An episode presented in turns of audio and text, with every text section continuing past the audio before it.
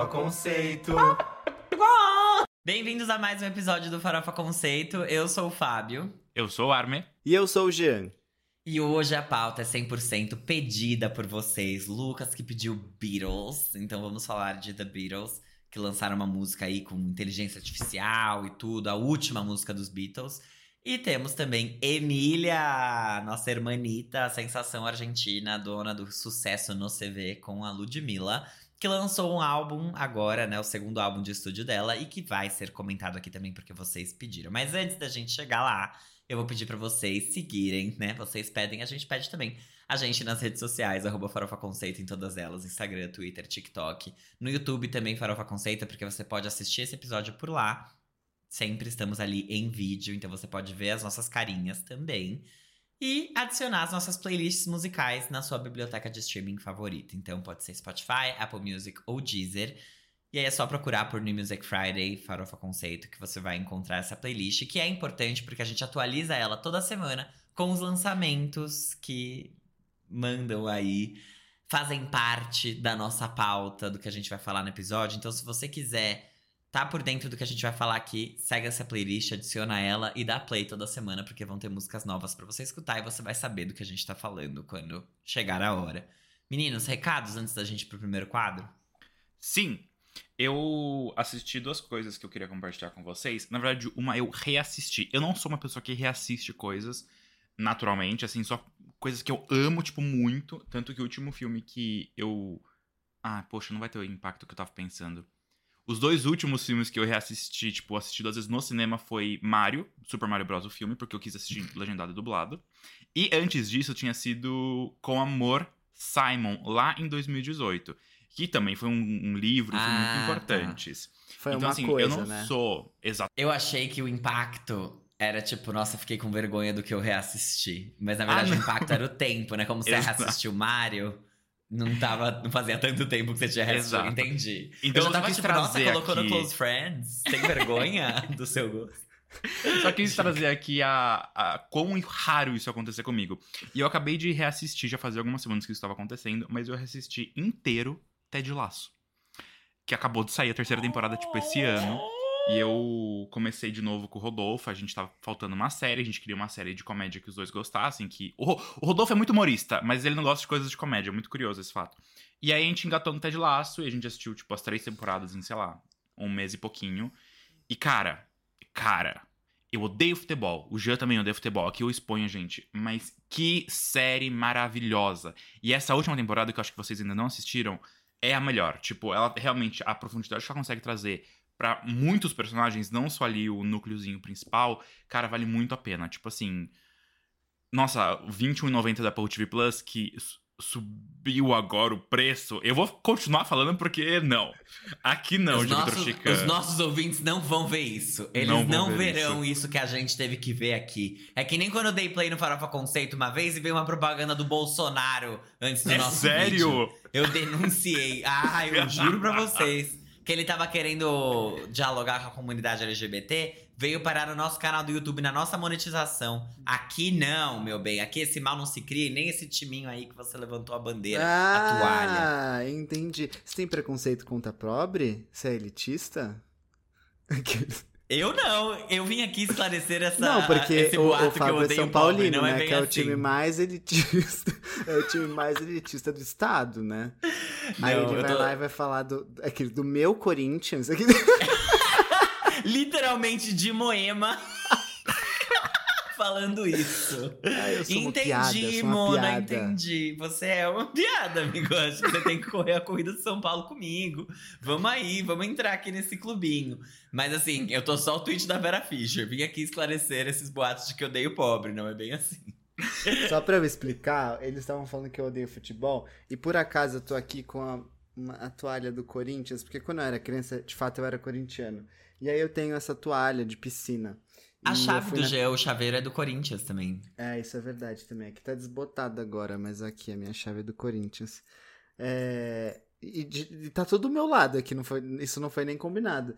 Mas é, quando eu era criança, eu, eu era torcer pro Corinthians e ontem eu fui na piscina e a toalha tá aqui e a chave tá aqui também. Só por isso, eu achei engraçado essa, essa curiosidade. Mas, por favor, termina. O foco não é o futebol. É, eu comecei falando de Ted Lasso, assim, o negócio descarrilhou de um jeito. A gente Mas- fala de, de pobreza, elitismo. Mas enfim, foi isso. É, Eu reassisti Ted Lasso, é uma coisa muito rara de eu fazer e vale muito, muito, muito a pena. Quem não assistiu até hoje, por favor, se dê o favor. E eu acho que tem altas chances de ganharem muitos prêmios aí no Emmy, que foi postergado, né? Ia ser agora setembro, outubro. Acho que vai ser janeiro, fevereiro, só, enfim. Isso era um recado. O segundo recado aqui, eu assisti o filme. é, não vou dizer o filme do momento, talvez o filme cult do momento nos cinemas, pode ser, que é Assassinos da Lua das Flores, que é um novo filme do Scorsese, estrelado pelo DiCaprio com Robert De Niro. E é um filme que fala sobre. Puta, tem nuances, mas assim, ele é um filme que originalmente era sobre a criação do FBI nos Estados Unidos, mas aí eles perceberam que era muito mais do que isso. Então eles contam o caso por trás que originou a criação do FBI, que basicamente é um caso de um massacre da comunidade indígena Osage, lá no centro-oeste dos Estados Unidos. E assim, a história é muito legal, a direção de arte é fodida. O filme é bom. O filme, assim, tecnicamente, corretíssimo. Assim, tecnicamente eu dou nota máxima. Mas ele é difícil porque ele tem três horas e meia. É o terror do Jean. É, então ele é muito, muito longo. Ele consegue te prender, ele não dá sono. Mas ainda assim, é um drama, é um filme parado. Então, tipo assim, é, é claro, o diretor tem essas técnicas, ele conhece de todos os artifícios pra poder criar emoção e te prender mesmo em coisas muito básicas, muito flat, muito planas assim, sem altos altas empolgações. Mas ainda assim, é um filme muito longo, então recomendo também. Provavelmente vai ser indicado e talvez até ganhe algumas categorias do Oscar. Mas quem for assistir, só tô dando esse aviso porque tem que ir preparado, tem que ir no mood. Se você vai no mood impaciente, no mood irritado, não tem muito como você gostar, né, lindos? Mas é isso. É isso aí. Tem que tomar o Red Bullzinho e ir pra sala. Senão, o Jean, quantos cochilos ele não consegue tirar um escurinho do cinema ali de três horas e meia, né? Gostoso. Não é mesmo? bom. Meu irmão foi ver esse filme ele saiu no meio. Eu falei pra ele, olha, é muito longo, ouvi dizer. E filme do DiCaprio ainda, que o filme, aquele outro que ele ganhou o Oscar. eu Nossa, o ver, regresso. Não consegui também. E aí Esse eu dormi. Realmente. Esse eu Eu também. admito. Eu e o Fábio, Esse- um do lado do outro, e o Rodrigo, nosso amigo, dormindo no cinema. Aham. Gente, que absurdo. Falando em dormir, ontem eu fui no, na GP Week, assisti o show da Halsey. Eu queria ver o Machine Gun Kelly, só que eu descobri que ele tocava antes da Halsey. E eu não ia conseguir chegar no horário que ele ia performar. Então eu cheguei logo pro show da Halsey e fui ver. Só que, tipo, eu cheguei 7 horas, o show começava às 7h15. Sentei na minha cadeirinha e aí quando eu fui ver, tirei um cochilinho ali acordei exatamente 7h15 quando a cantora Halsey subiu ao palco, pontualmente.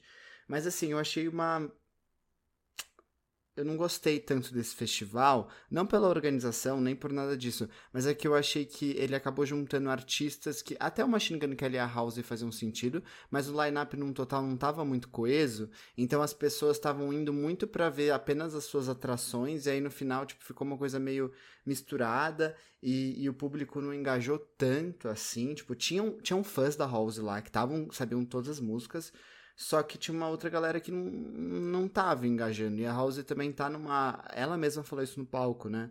Que foi muito difícil para ela montar o setlist desse, desse show, porque ela não tá promovendo nenhum álbum no momento. Então ela teve que, tipo, pensar como que ela ia fazer esse. Ah, será que os meus fãs querem ouvir o último álbum? Será que eles querem ouvir os hits? Então ela tentou mesclar ali. E eu achei que o público não, não foi à altura quanto ela merecia. Porque no show dela do Lollapalooza, né, quem viveu aquilo foi uma experiência, assim, catártica. Tanto que ela até mudou o nome dela no Twitter pra MC Halcinha, quem lembra disso. Mas enfim, queria contar isso pra vocês. Mas o show foi ótimo, ela é super carismática e muito boa no que faz, não tem nem o que falar. A gata, assim, realmente é muito boa. Agora, eu li um negócio aqui, e agora eu vou mudar de assunto. Se vocês quiserem comentar esse, a hora é agora. Eu só ia Eu comentar que, que é um, um festival com muito entre e sai, né? Justamente por, tipo, as pessoas irem não Uhum. pelo festival, irem pra assistir um ato específico, o pessoal vai, assistir o que quer e vai embora, e vice-versa. Por isso até a hora que você mostrou, tipo, tava vazio é, E era, Exato, e aí tipo, depois a pista. tinha um, e, e um monte de gente indo embora depois do show da House, só que na- quando eu tava saindo eu vi que tinha gente chegando pro Swedish House Mafia, que era quem fechava o festival. E meu amigo foi assistir só eles. e a arena tava bem mais lotada. Então realmente, né, as pessoas estavam trocando ali, que é uma coisa que não é tão comum nos festivais que a gente costuma ir, que a galera geralmente fica. Eu achei uma pena que o show dela tava vazio. E eu fiquei realmente triste. Amigo, é que assim, é um Aliens, né? E isso é uma coisa que eu acho boa do festival do GP Week, que ele é no Aliens e não tem a farra, que é um Lollapalooza, que é um The Town, Rock in Rio, etc. Que, tipo, as pessoas não estão lá pelo festival, elas estão lá pela foto. Nesse, realmente, eu acho que a setlist, ela é, ela é um pouco cagada. Eu lembro que quando eu fui no ano passado, eu fui para ver The Killers. E aí, antes do The Killers, era o 21 Pilots. Só que tocou também Hot Chip, acho que tipo é uma banda de idosos. Tocou Fresno, eles abriram o festival. Tocou aquela da Band Camino, que eu gosto bastante. Mas era assim, tipo, atos pequenininhos e realmente as pessoas vão para ver o que elas querem ver, não é um festival que você vai, você vai passar o dia lá porque não tem o que fazer. Quando entre os shows, é literalmente não tem nada para fazer. Você vai ficar lá sentadinho no chão, esperando da hora do show que você quer ver. E é isso. Só que no da Rose e comparando com o do ano passado, assim, 21 Pilots lotou aquele lugar. E o The Killers continuou com ele muito lotado, sabe? Tipo, o estádio estava literalmente cheio. E esse ano, tipo, acho que ele só lutou no, no último ato mesmo, que foi o Swedish House Mafia, que é um público que não tem nada a ver com Halsey. E a Halsey não tem nada a ver com Swedish House Mafia. Eu acho que, tipo, eu não fui lá pra ver 21 Pilots, mas eu gostei de. Eles são muito ter bons, 21 né? Pilots. É, um showzaço, assim, vale muito a pena. Então, tipo, no fim, me agradou muito. Eu não acho que teria me agradado o show do Swedish House Mafia. Tipo, provavelmente teria ido embora depois da Halsey também. Mas parecia vazio, assim, quando o show dela começou. Porque eu lembro quando a gente tava na pista, tava muito cheio, pelo menos no ano passado. E nesse ano, não... Não sei. Não pareceu muito. Eu comprei o ingresso pra I Wanna Be Tour, que vai ter é, Simple Plan, um monte de banda lá, Uhum. e eu quero muito ver The All American Rejects. Acho que esse foi o motivo de eu ter comprado o festival, na verdade. Vai ter All Time Low também, várias bandas dessa, dessa geraçãozinha ali, meio rock, Emo. punk emo. E, e vai ser lá também. Só que são muitos shows, são muitas atrações em um dia só. Então eu tô muito curioso. Eu acho que eles vão fazer como a Warped Tour nos Estados Unidos, que vira o palco, sabe? É. Então, porque não vai dar, são tipo, sei lá, tem umas 30 atrações. e- Nossa! e é uma tarde, né? Não é tipo que nem o Lollapalooza, que são dias e tem vários palcos. Então veremos como vai ser. Mas eu tenho aqui uma outra pauta que eu quero falar com vocês. É rápido, eu acho, O tá? seu cabelo? Aqueles. Tá lindo! Ai, sim, obrigado. Cortei. Eu nem vou- eu postei a referência no Twitter. Quem viu, viu. Quem segue nas redes. Eu juro que eu não vi. E aí a Arma ficou tipo, ai, Ai, que lindo seu cabelo. E eu fiquei tipo, nossa, eu realmente não vi. Olha lá, não me acompanha. Ó, eu vi aí uns boatos de que a Madonna está prestes a anunciar a Celebration Tour no Brasil. E eu fiquei pensando muito, eu falei, cara, essa é a turnê que eu não quero perder, eu realmente quero estar. Eu acho que mais do que a The Eras Tour e mais do que a, a turnê da Beyoncé também, da Renaissance. Tipo, essa eu acho que tá muito legal pelo todos os vídeos que eu tô vendo. E aí eu vi um tweet aqui, tweet não, né? Um- uma matéria de uma jornalista que eu achei interessante. Ela fala assim: em 2023 é possível habitar o planeta sem saber quem é The Weeknd ou até a Taylor Swift. Há 40 anos, dificilmente um ser humano desconheceria o rosto da Madonna. E eu fiquei pensando, caraca, isso me parece ser verdade. Mas eu achei essa, essa discussão interessante, assim. Tô bastante animado, eu tava assistindo o Super Bowl da Madonna esses dias. E como essa mulher realmente chama, tipo, os pobres e oprimidos pra cantar com ela, né? Porque a MIA, o LMFAO tava no Super Bowl com ela, e aí hoje no palco é, tipo, a Arca, sabe? Umas pessoas assim, daqui a pouco ela vai ter que abraçar a Charlie XX também, assim, acha bem a cara da Madonna. É a melody deles, né? Só chamando os talentos renegados ali. Eu acho. Era essa a pauta que eu queria falar. É, eu não, eu não sei, eu não sou muito fã de Madonna, mas ela é realmente muito grande. E eu não sei Bissexual, sobre. né? Óbvio que ia É, falar isso. óbvio que eu ia falar isso.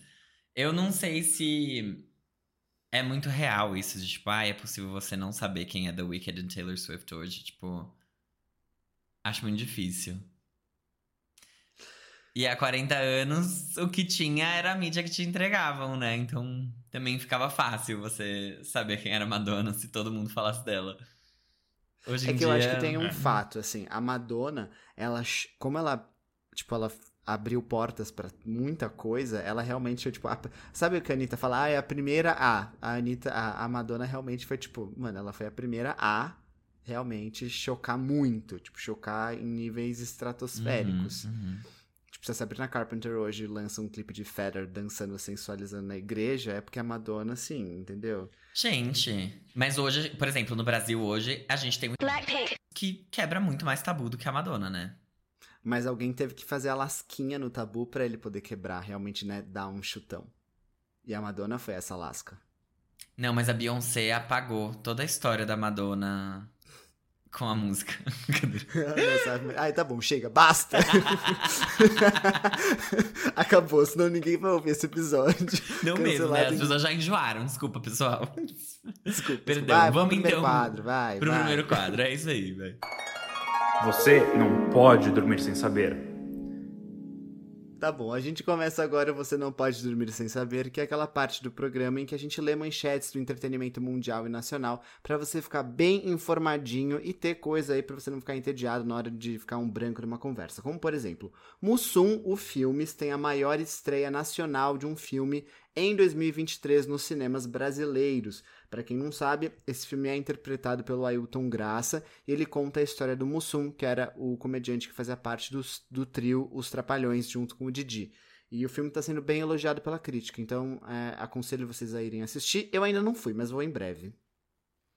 A gente está namorando. Medina volta a falar de Luan Santana no Rock in Rio. Nossa, eu achei o Armin, assim, desanimadíssimo com essa notícia. Acho É, que ele não ele- é fã de sertanejo nem de Lua Santana. Ele não entendeu o impacto de do. Luanzinho na música. É. Eu mirei em, Enfim. em ser sarcástico e, e acertei o desânimo, mas tudo bem. Vou tentar melhorar É. pra próxima. A nossa Acertou no desprezo. Stewart. É, exatamente. Tá ali, assim, sem expressão. Simplesmente não reaja. Gente, Mariah Carey começou aí a descongelar, né? Ela oficializou que o Natal chegou. E já começou a subir nos charts com All I Want For Christmas Is You, que chegou recentemente à posição 50 nas paradas ali do Spotify global. Qual que é o problema disso? Que no ano anterior ela tava em 96. Então, quer dizer, vão ter que criar uma posição acima do número 1 pra ela chegar esse ano, porque vai vir aí, vai vir muito rápido, inclusive. Eu queria um remix esse ano. Eu queria que, tipo, a versão é, com a Ariana, a Ariana Grande chegasse no primeiro lugar, sabe? Só pra ser uma coisinha diferente, uma coisa assim, não sei. Mas acho que ela não vai fazer isso, né? Eu acho que Ela não. fazer uma com a Anitta. E eu acho que cada. Mano, eu não duvido que agora todos os anos ela bata número um da Billboard, tipo, algo do gênero. Ah, tá bom pra mim. Eu acho, eu acho, eu- isso não me incomoda. Eu sei que muita gente se incomoda com isso, mas isso eu acho, tipo, super ok, sabe? Tá tudo bem. Não, não me dói. Não me machuca. Olha só, uma, uma coisa aqui que eu achei triste é que o live action de Como Treinar o Seu Dragão foi adiado por causa da greve dos atores lá em Hollywood. É, eu gosto bastante dessa animação e eu tava animado pra, essa produção live action aí. Não que tenha me abalado muito também, é que eu tinha que dar uma notícia aqui eu escolhi essa. Gente, mas assim, tudo vai ser adiado agora. Tipo, se preparem que a gente é, pode viver aí um, um período, assim, com poucos lançamentos É. de série, de A filme. Anitta é a primeira atriz brasileira a ter produções na cabeça dela que estão sendo adiadas por causa da greve de atores em Hollywood, mas ela não estava cotada pra nenhuma ainda. Gente, eu acho esse live action de Como Treinar o Seu Dragão desnecessário, sinceramente. Eu sinto muito que você tenha ficado triste, amigo. É que, mano, Novamente, né? Só um bissexual poderia atacar a comunidade dos dragões, né? As nossas drag queens. Vai ter o parque novo da Universal é, em Orlando, que é o Epic Universe, e vai ter uma área de como treinar seu dragão. Então, assim, eles vão, de algum jeito, empurrar a goela abaixo pra dar uma longevidade aí pra franquia e, e, de fato, se tornar uma franquia consolidada ao longo do tempo. É, enfim. Eu gosto bastante, tá? Tipo, eu, eu não critico. Eu só não acho que ela foi tão gigantesca e icônica pra ter uma área no parque. Mas adoro, não, não tô reclamando.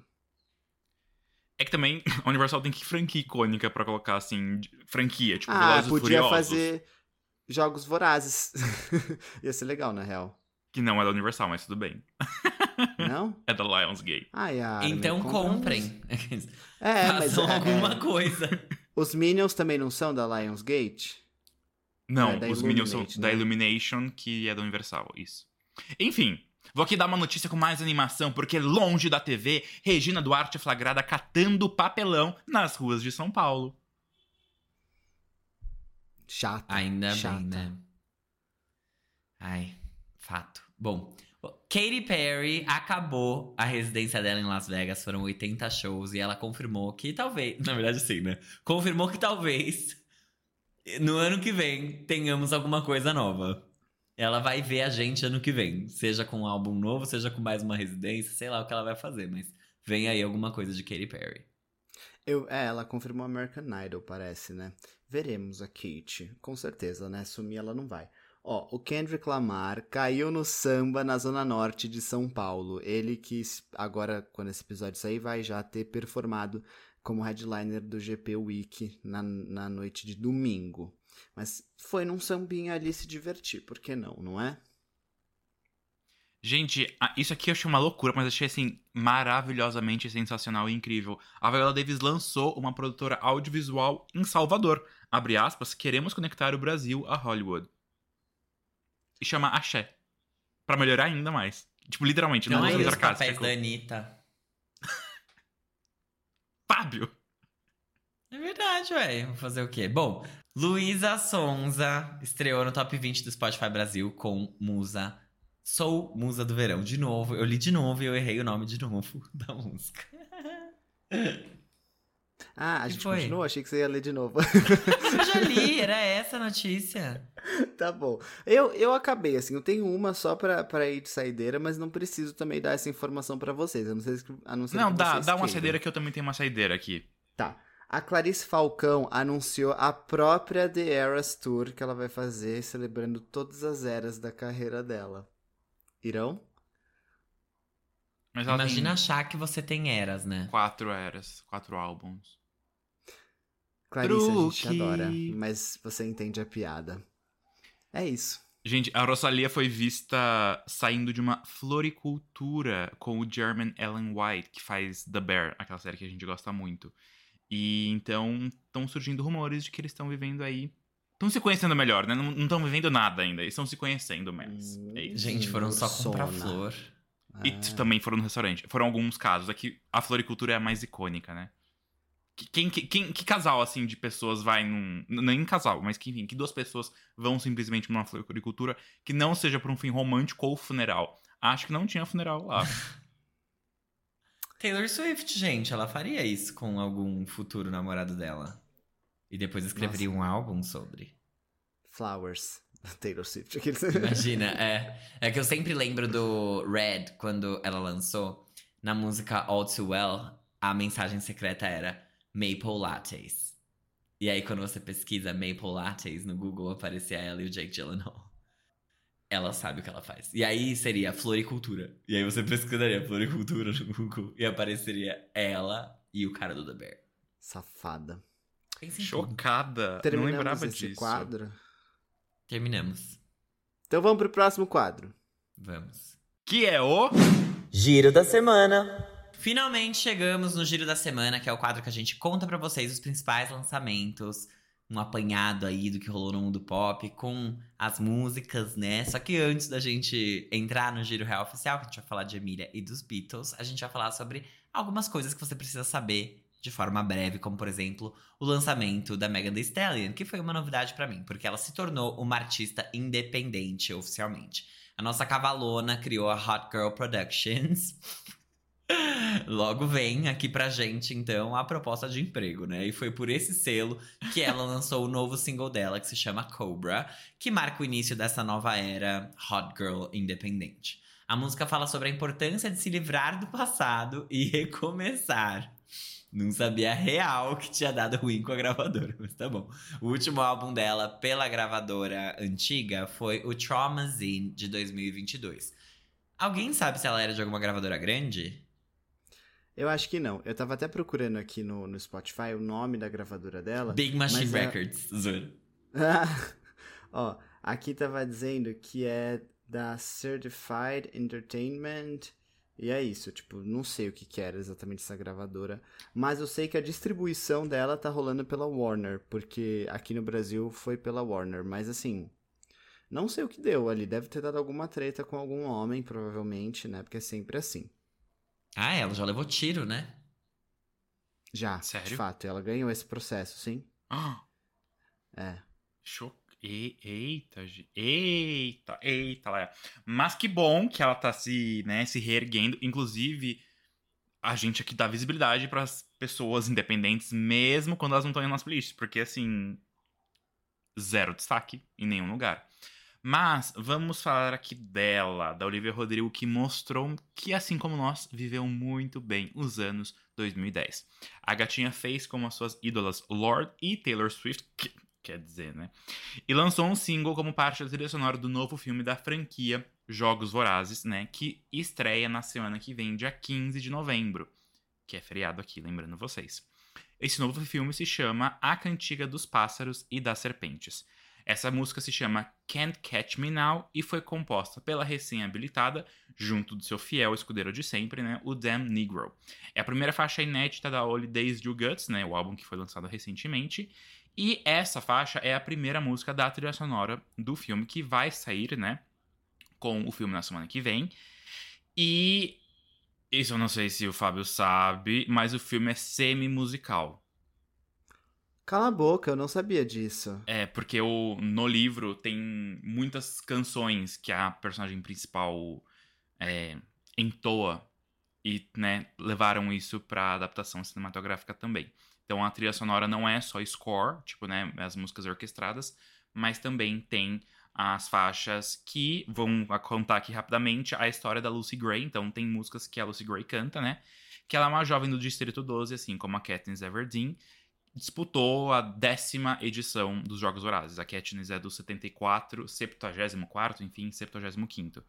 E essa história também conta principalmente como o presidente Snow se tornou a pessoa que é o presidente Snow, né? Porque ele era um jovem da capital. E aí, nessa época, tinha um rolê ali de um jovem da capital meio que ser um tutor de uma um, um dos tributos. E aí eles, né? É a história dos dois. Mas não é romântica. Quer dizer. Mas não do jeito que vocês estão pensando.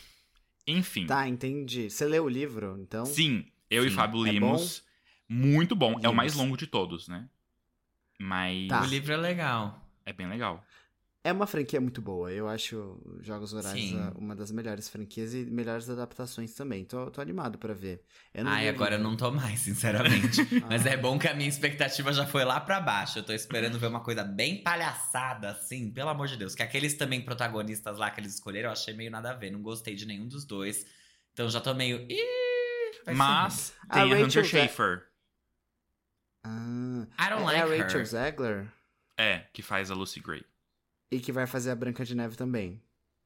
Isso. Isso. Nossa, Então, vai ser horrível esse filme. É, o Fábio, é por isso que ele tá bem desanimado mesmo. Nossa, vai ser horrível. Mais uma minoria aqui que ele, que ele tenta acabar hoje, né? Os anões, né? Latinos. As Não, militudas. Tributos. Caraca, eu tô. Tô só indo, ó, né? Ai. Realmente. Ele e, e a Luísa Sons. Daqui a pouco ele vai ter que fazer um vídeo lá no, no De La France. da- Eu vou lá, né? Eu vou ali falar sobre todos os meses do ano, né? Apareceu alguma data, foi uma minoria que eu feri, pode me chamar.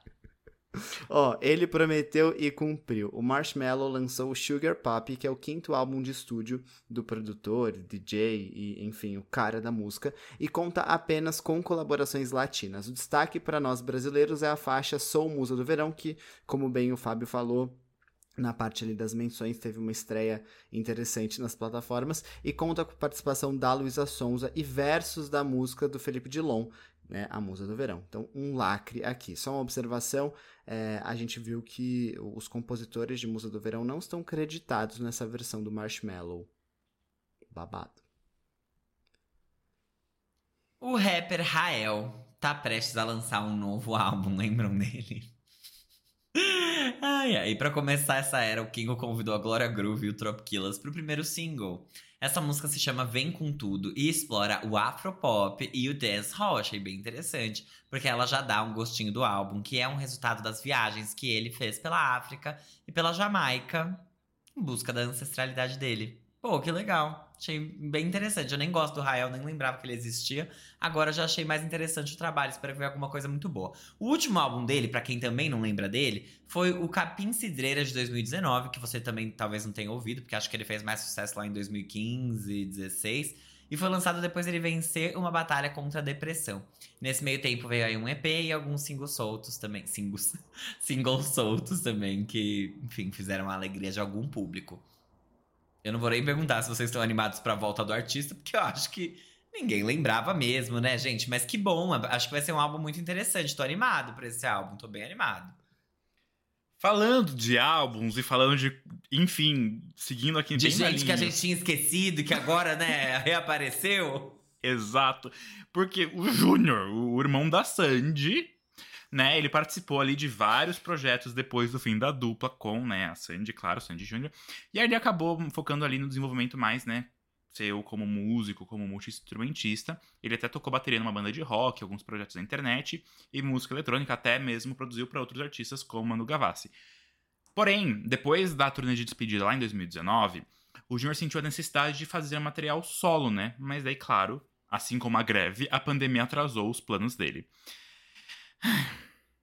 Das 54 músicas escritas pelo Júnior em 2020, 10 foram selecionadas para fazer parte do álbum que foi gravado em 2022, né?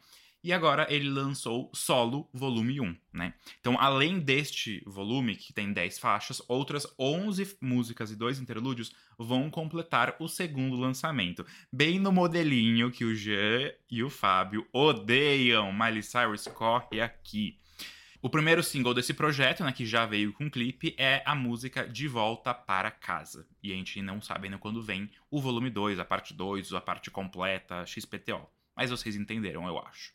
Não é o lançamento mais complexo de hoje, então vamos trabalhar aí os neurônios, porque daqui a pouco vocês têm que estar preparados.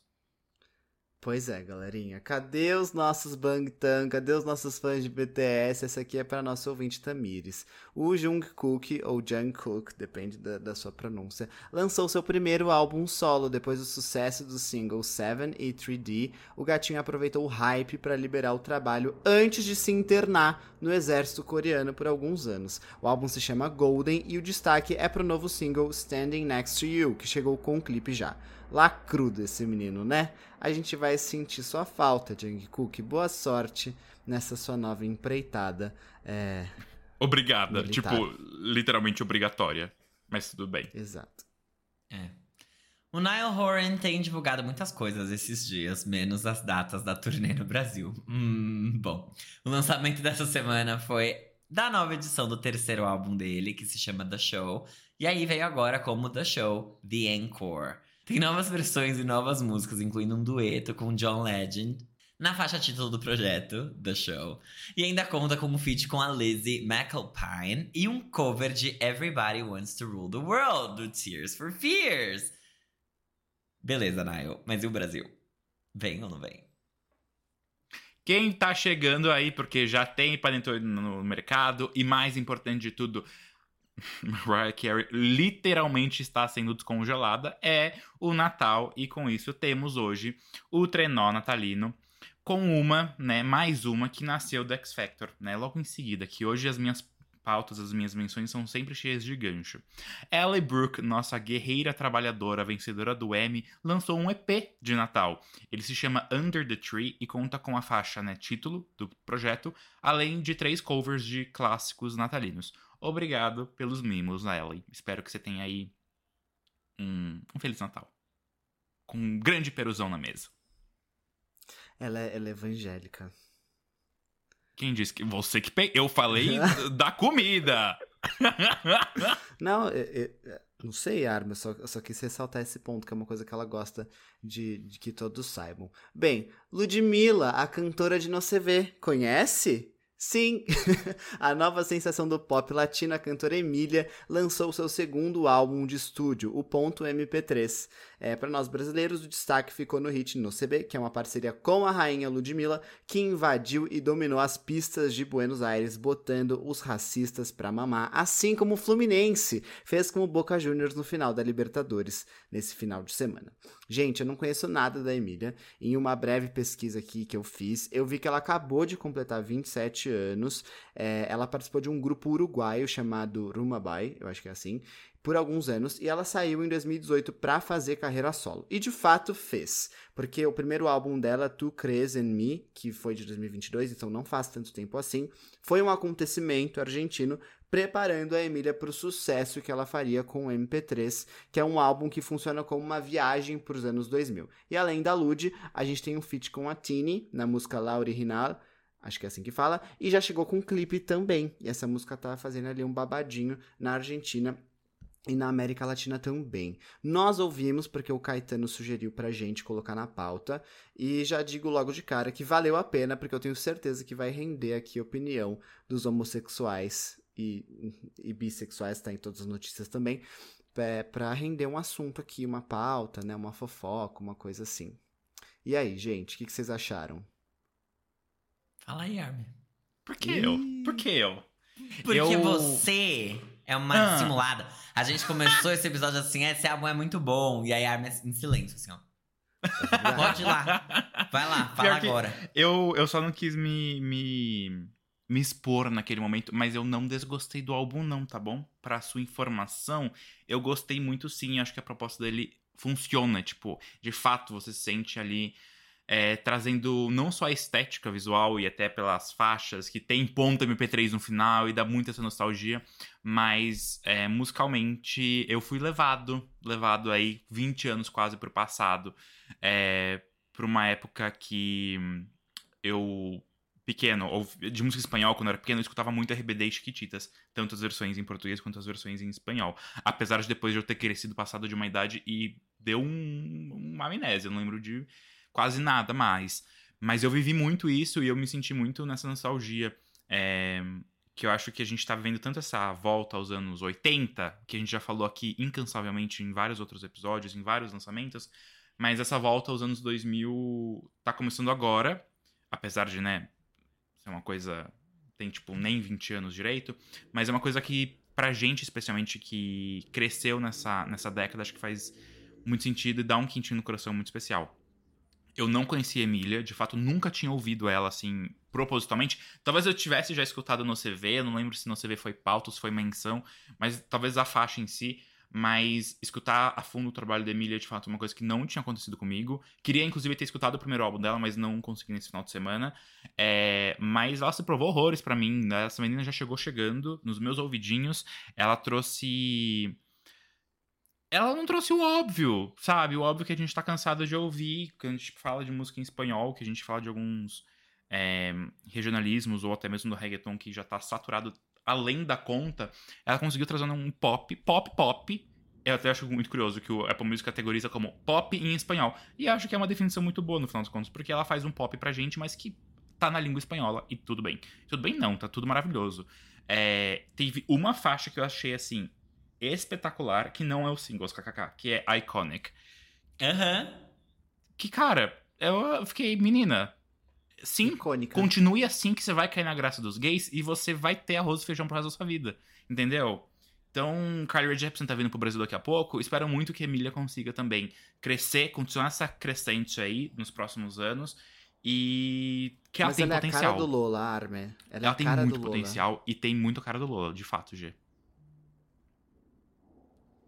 É isso. E o Tá satisfeito? quietinho, né? Tá satisfeito? Eu tô muito satisfeito. Agora eu queria que o Jean Vitor falasse. Ah, entendi. ele quer ficar por último, né? Ele quer, ele quer fazer o review final. a cartada final de Fábio Del Rio.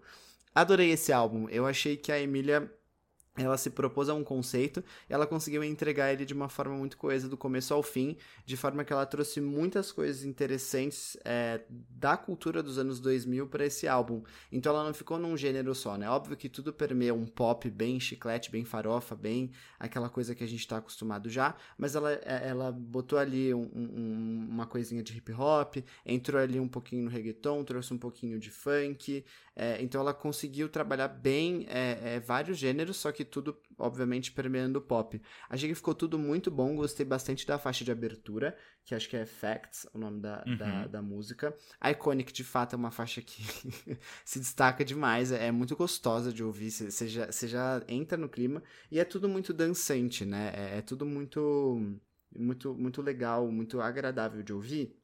E eu, né, reparei, tem só duas baladas, o que pra mim faz sentido, nem sei se precisava necessariamente de duas baladas, mas a Mil Quilômetros e Guerreiro. E eu gostei mais de Guerreiro, acho que, que até por, por vendo o clipe da faixa, é uma música que me agradou mais, mais comparando as, as duas, mas é, não são ruins de fato, assim, são músicas legais, mas não sei se precisava necessariamente de duas. Gostei muito dos clipes, a estética dela é muito bem trabalhada. E eu gostei também é, da faixa com a Tini. Eu achei que foi uma boa escolha de single. É, é uma coisa bem, de fato, pop que.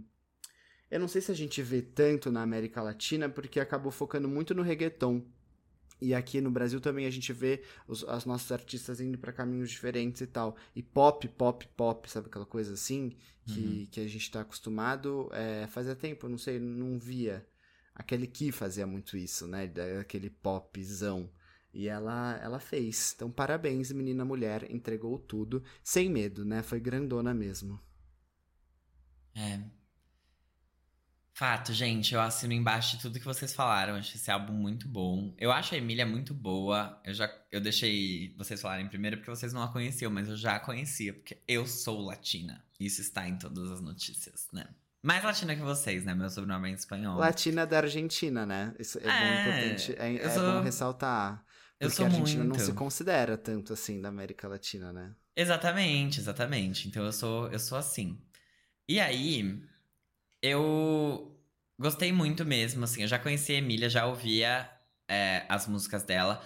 Mas eu acho que o mais legal desse álbum é justamente a fuga que ele faz do reggaeton e que muitos artistas ar- argentinos fazem. Assim, a cena da música pop argentina, pop urbana de lá, é muito forte, diferente do Brasil, que assim, eu sinto que os artistas pop no Brasil, eles se apoiam muito em gêneros que são regionalizados. Então, tipo, um funk que é funk carioca, ou um piseiro que é muito característico é, do Nordeste e do Norte do Brasil. Então, é que Norte é mais brega, mas assim, do Nordeste. Então, eu acho que lá eles conseguem tornar o que é o, o pasteurizado lá de fora algo deles. Coisa que aqui a gente não conseguiu, até porque eu acho que o público não responde tão bem assim, falando de grandes massas. E lá acaba respondendo.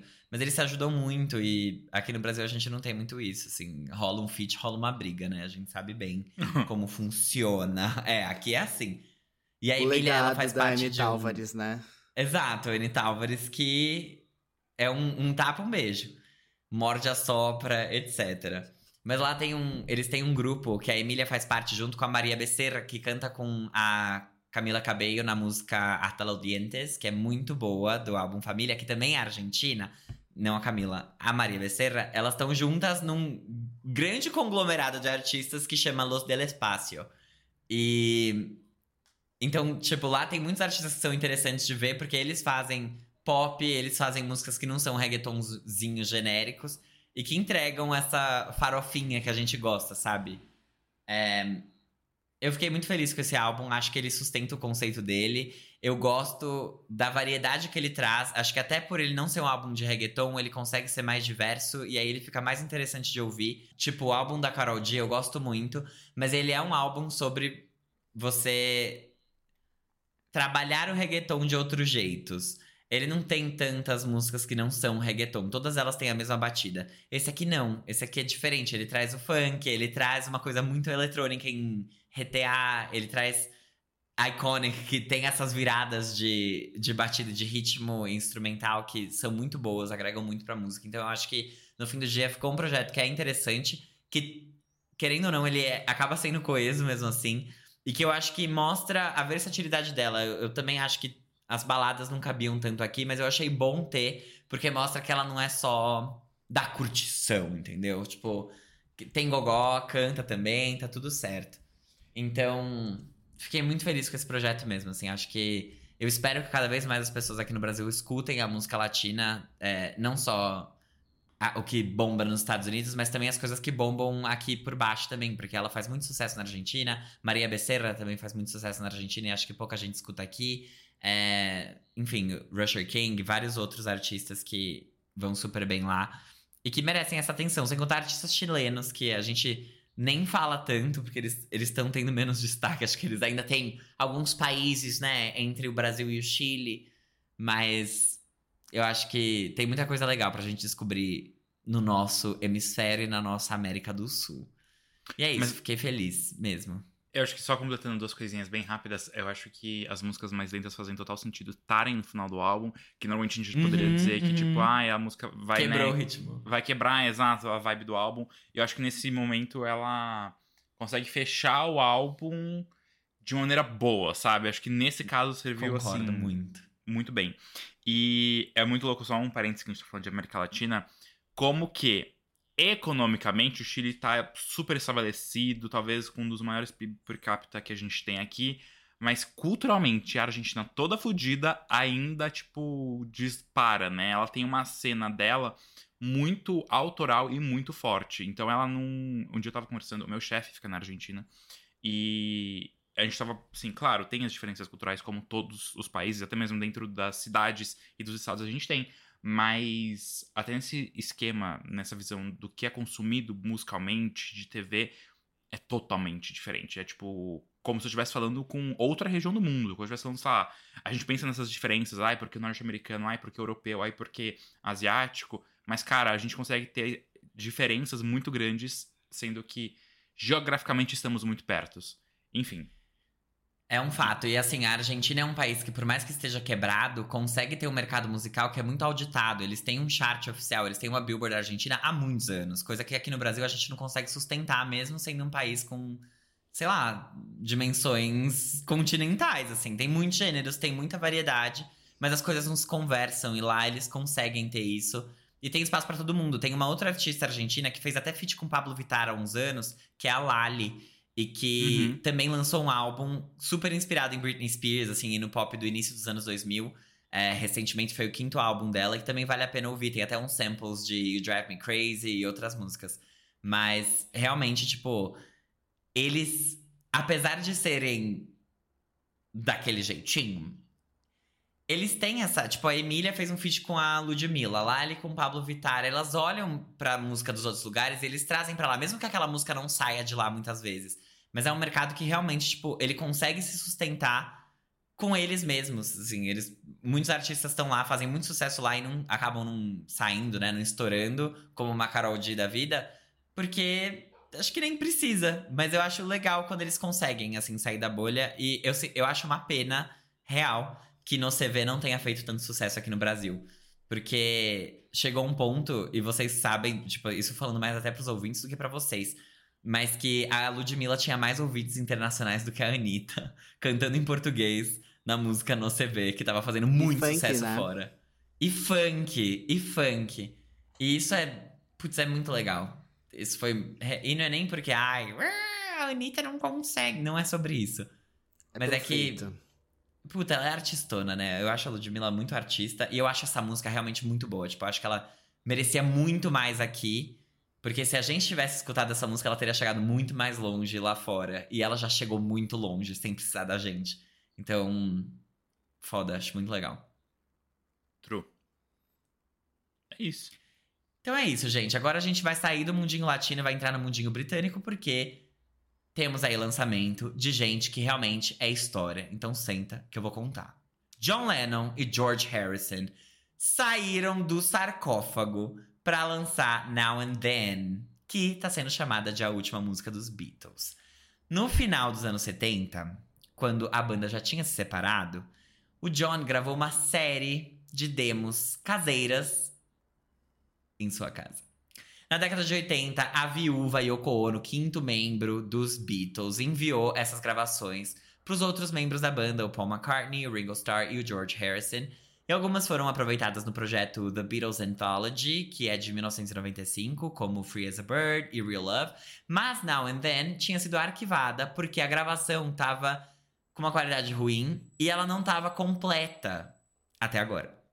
Porque graças à tecnologia que o diretor Peter Jackson de O Senhor dos Anéis e Hobbit desenvolveu para o documentário Get Back de 2021, os membros ainda vivos, Paul e Ringo, revisitaram esse áudio e conseguiram lançar a versão completa da música com a voz e piano do Lennon e a guitarra do George que faleceu em 2001, né? O Lennon, não sei quando ele morreu, mas ele morreu há muito tempo.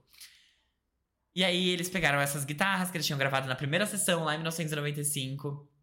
E, enfim, fizeram a música. Now and Then, junto de um novo mix da primeira faixa dos Beatles, que é Love Me Do, vão fazer parte das novas versões de duas compilações da discografia dos britânicos. O Red Album, que é um compilado dos lançamentos de 62 a 66, e o Blue Album, que é de 67 a 70.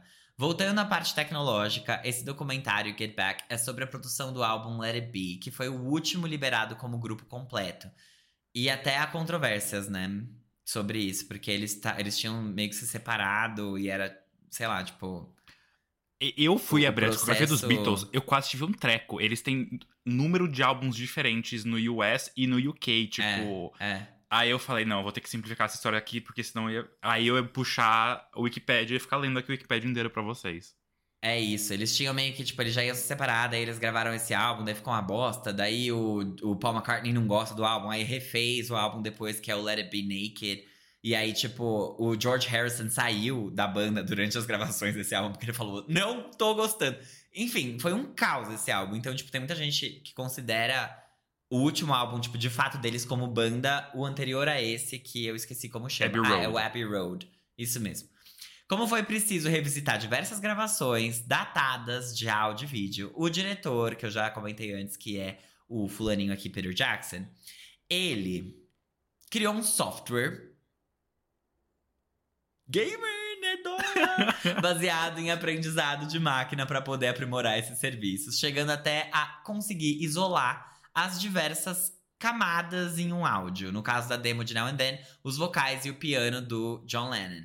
A música veio com um mini documentário contando toda essa história e um clipe que contém imagens de mais de meia década, incluindo visuais do John na época ativa dos Beatles, até a adição dele e do George nas sessões de gravações atuais. Gente, eu assim, eu nem tenho o que falar sobre essa música, porque eu odeio os Beatles. Eu não ouço uma música deles sequer. Não ouço, não consigo, acho horrível, um porre, chatos. Eu sei que eles têm, assim, eles foram revolucionários nos métodos de gravação. Eu sei que eles usaram várias tecnologias de ponta quando elas saíam, e aí isso influenciava a forma como os outros artistas gravavam os áudios deles, né? Os álbuns deles. Mas eu acho tudo um porre, eu acho tudo muito chato. E essa música não é diferente, e não teria por que ser diferente. Mas eu acho que o lance dela é muito mais inteligência artificial, né? Ou a gente vai dar opinião sobre essa música? Eu acho que não- a nossa opinião meio que não importa, de verdade. Eu também acho assim. que É, não, assim. Acho que não tem nada a ver, ninguém liga. O ponto é inteligência artificial. É, e a tecnologia, e tipo, como reviver tudo isso. Eu posso quebrar esse gelo, se vocês quiserem. Não, não quebra, não. Eu quero então já levantar uma pergunta aqui. Vocês acham que já que tem toda essa tecnologia, né? Novamente, os Beatles aí reforçando que são pioneiros em várias coisas. Vocês acham que a Taylor Swift deveria ter aproveitado um pouquinho dessa tecnologia pra deixar a voz dela mais parecida com o que era quando ela era totalmente desafinada nos seus early 20s, late teens, assim? Porque eu acho que ela tá entregando álbuns regravados com maior qualidade vocal, mas que não parecem uma vozinha de taquara que ela tinha naquela época. E eu acho que isso incomoda muitos fãs. Eu queria saber de vocês. Qual que, qual que é, entendeu? O que, que vocês acham? Cara, não precisa. Eu, acho, eu, eu Não. não, não sou a favor Ah, não disso. precisa, mas aí reclama, né? Quando, Ah, quando mas- a música envelhece mas- igual vinho. Mas Igual se eu leite, não tiver dizer. do que reclamar, como é que a gente vai ter podcast? Do que, que a gente vai falar? Do que, que a gente vai dar risada, entendeu? Eu preciso desse conteúdo. Então continue fazendo. Mas agora sem brincadeira. Eu acho que não, não, não precisa. Acho que, que tá, não faz sentido. Até porque quando ela for cantar isso num show ao vivo, ela vai cantar com a voz que ela tem hoje. tá- e tá tudo bem, sabe? Eu acho que faz parte da gente entender como, como o artista tem uma história viva, sabe? Então, tipo, agora ela tá precisando regravar, ela vai ter que regravar dessa forma. Se for pra você ouvir como antes, ouve a versão roubada mesmo, tá tudo bem. A Taylor Swift não vai perder rios de dinheiro por causa disso. E em breve, vamos ser sinceros, depois ela vai comprar tudo de volta e vai ser tudo dela. E é isso. Sabe? Então acho que se acalmem. Eu, eu, não- eu realmente não, não fico incomodado com isso. Pra mim tá tudo bem. Ela não só tinha voz de taquara, como ela não tinha nem dicção direito. Porque em Blank Space, quando ela fala, ela, é, ela Got falava Starbucks Lovers. é, Got with Starbucks Lovers, eu juro que pra vocês, que nos primeiros dias da faixa, antes de eu parar e ler a letra, eu falava, por que ela tá falando de Starbucks aqui, gente? Sério? Juro pra você, amigo. Eu, fa- eu, Você e o Jared Leto, né? que tweetou na época, falou: o que, que é Starbucks Lovers? E aí, tipo, não. Então, ela consertou tinha isso. isso, né, gente? Sim. Eu perdi o Que ela jeito. até botou no clipe de. é, é, A Ariana colocou até no clipe de Thank You Next que o Troy Sivan fala, tipo, é, I heard she, she's dating a chick named Aubrey. Lembra Name disso? Aubrey, sim. Named Aubrey. her é. name is Ari. E aí, tipo, Mas é isso, não, deixa. É é uma regravação, não é uma. Entendeu? Tipo, é outra, é outra proposta. Acho que esse é o principal ponto aqui. É, nesse caso, eu, como eu fiz a pesquisa da pauta, eu tive que entrar nesse mundinho. E a questão principal é que a gravação do John, é, o piano era muito abafado, e, tipo, a voz dele ficava difícil de ouvir, ou era vice-versa, sei lá, a voz abafada e o piano difícil de ouvir. Então, usar a demo do jeito que era, não dava. Tipo, então, no caso da Swift não é isso. Ela tem que, de fato, fazer do zero as coisas dela. E ela tá fazendo aí com esses ajustes que a gente falou na semana passada, gente que gosta, gente que desgosta, mas. Cara, é isso. E tá tudo bem. Tá tudo bem mesmo. É, não, não me incomodou. Eu acho que teve um lance até que rolou com a Elis Regina, né? E a Maria Rita, naquela propaganda da, da Volkswagen. Era Volks? Isso. Isso. Do, do carro elétrico, da Kombi elétrica. Que as pessoas. Aham, que as pessoas ficaram é, muito incomodadas, né? Acharam até ofensivo. é, Enfim, várias pautas foram trazidas. Só que nesse caso dos Beatles, eu acho que não, não, não procede, porque tem tanta gente envolvida. Primeiro que o Paul e o Ringo estão aqui ainda, né? Então eles é, têm, têm a- a- os direitos de fazer coisas com a banda. A Yoko, que teoricamente é a representante do John Lennon, que, tipo, também se movimentou para isso acontecer. E, e provavelmente é a equipe do George Harrison também. Então acho que tá tudo bem. Não acho que é uma grande ofensa. Não acho que foi uma coisa além. Não é como se, sei lá, tivessem fazendo clipes com a imagem da Marília Mendonça. Que é isso eu acharia ofensivo, entendeu? Nesse caso, acho que não. Acho que tá tudo bem. Não ofende ninguém e eu acho que eles estariam felizes com isso. E é uma coisa muito complicada porque aqui a gente tá falando de bom senso. E bom senso não existe. Bom senso é, é algo muito pessoal que vai variar de, de cada indivíduo, né? E, e não tem como a gente definir. Uma hora vai sim sair coisa por inteligência artificial que a gente vai achar bizarríssimo. É, e tem horas que a gente vai achar que tudo bem. Então é, é muito de consenso coletivo às vezes. Tem nada pra falar muito disso, assim. Eu, eu concordo muito com o G, assim. Eu acho que nada é um problema até ser um problema. então, tipo, a questão da Elis Regina, eu acho que foi uma, uma falta de sensibilidade das pessoas com relação à música que elas escolheram, dos publicitários envolvidos no caso, né? Com relação à música que elas escolheram, que é como nossos pais, que é literalmente uma crítica, e elas botaram numa propaganda de uma empresa que, tipo, apoiava a ditadura, que era a Volkswagen. E que, sabe, tipo. ah, hum, Lá acho não foi- vida, o- o a Elis problema Regina não, não era- toparia fazer essa propaganda, sabe? Tipo isso.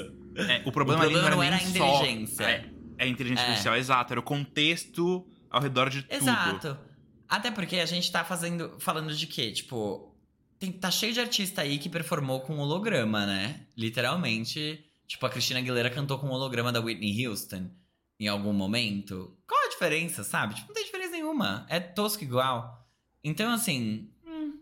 Achei legal que eles conseguiram usar. E eu acho que o ponto aqui é. Eles não falsificaram nada, sabe? Tipo, eles usaram a inteligência artificial pra melhorar um negócio que, sinceramente, sem a inteligência artificial, não teria vindo pra gente. Então, talvez. Pô, talvez seja. Achei legal, entendeu? Tipo, achei.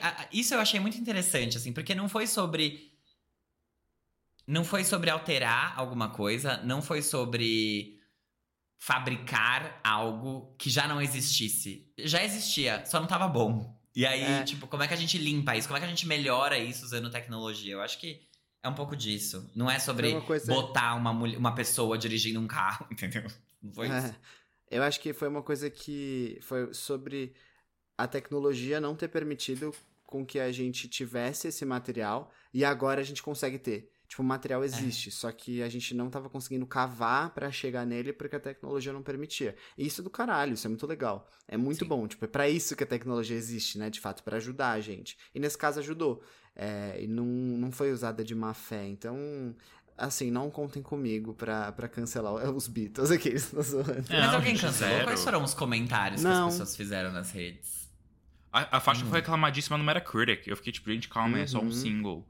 É... Mas é Beatles, né? Exato. O- os, o- os irmãos Gallagher, obviamente, amaram, porque eles são, tipo, cadelinhas dos Beatles. E é isso, tipo, não tem o que falar. É, é justamente por isso que a nossa opinião não importa. Porque é Beatles. Tipo, é, é uma unanimidade. Por mais que você não concorde, é uma unanimidade. Tipo, é Beatles. A mesma coisa que a gente falou da propaganda agora, eu acho que aqui a questão não é o lançamento, não é a faixa. É super propícia a letra nesse momento, mas eu não vou querer falar da faixa. A questão é o contexto e como que é, criaram as possibilidades pra trazer isso pra gente. E foi o que o Fábio disse: não é fabricado, não é fake. É, é literalmente um aprimoramento do que já foi gravado há muito tempo atrás. E que agora eles conseguiram utilizar isso, sabe? Então a questão que fica pra mim até é de como que isso está sendo melhorado ao longo dos anos. E a gente sempre pensa no que dá pra fazer de novo agora, mas a gente nunca para e pensa o que dá pra melhorar do antes, entendeu? Então, claro que os Beatles teve isso e esse lançamento, mas com certeza vão ter outras coisas. A gente já falou recentemente de arquivos da TV brasileira, por exemplo, que foram perdidos. É, e que talvez algumas fitas danificadas possam ser recuperadas daqui a um tempo com esse avanço de tecnologia. Então isso eu acho que é o quentinho no coração, sabe? Tipo, cara, que legal que estão conseguindo fazer isso. É, então, então é. Muito que bem. Lacre. Então é isso, gente. Um beijo. Até semana que vem. Até semana que vem. Tchau! Bye.